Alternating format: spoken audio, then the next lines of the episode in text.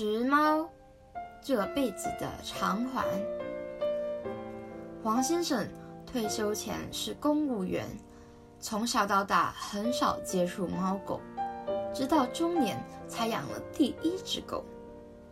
那时常常经过一间宠物店，看到有一只不漂亮的松鼠狗在笼里好一段时间，好奇一问，才知道它是寄卖的，但没人要。再卖不出去，便可能被拿去人道毁灭。于是，我用便宜的价钱买了它回来。后来才发现它怀孕了，但生出来都不像松鼠狗，很像小魔怪。为了让这几只狗有更大的活动空间，它搬进了平洲。他很清楚。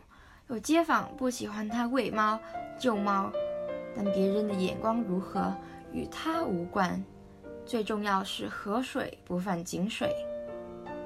如果我懒，大家经过会闻到臭味，当然是我有问题。但我花了很多心机在猫舍，就是不想它们整天叫，有臭味，影响到其他人。如果我做好。我应做的功夫，你还要去投诉，就是找麻烦。那么我会奉陪的。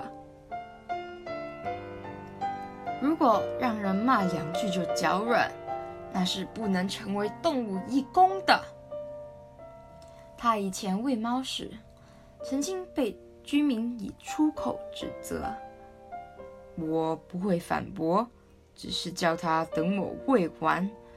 喂完之后，我就去他家找他，叫他一起去警局。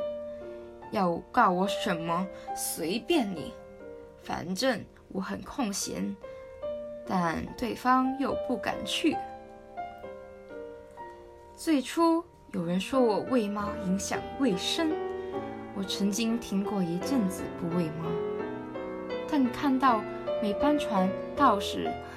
他们都会走出来看看有没有人喂它，又会找垃圾吃。